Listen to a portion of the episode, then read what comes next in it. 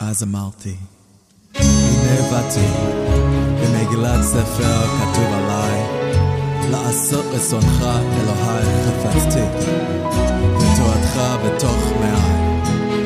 Then I said, Behold, I come.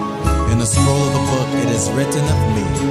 I delight to do your will, O my God, and your Torah is deep within me.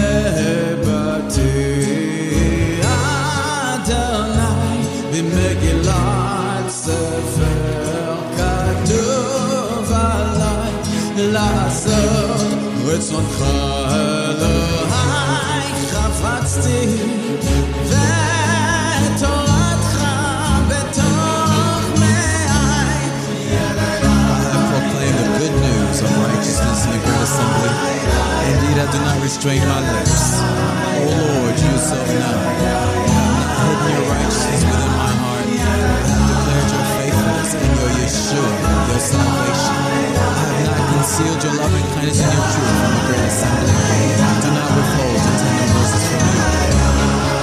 הנה באתי אדוני במגילת ספר כתוב עליי לעשות רצונך אלוהי חפצתי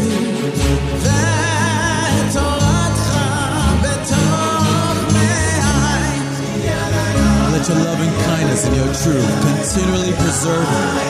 For innumerable evils have surrounded me. My iniquities have overtaken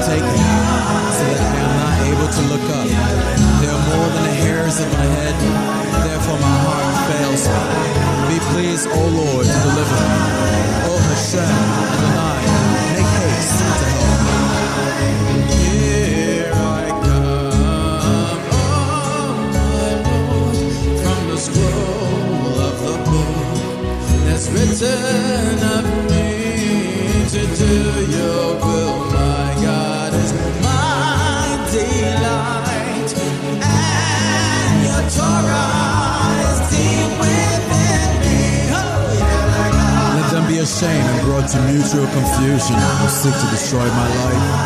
Let them be driven backward and brought to dishonor who wish me evil. Let them be confounded because of their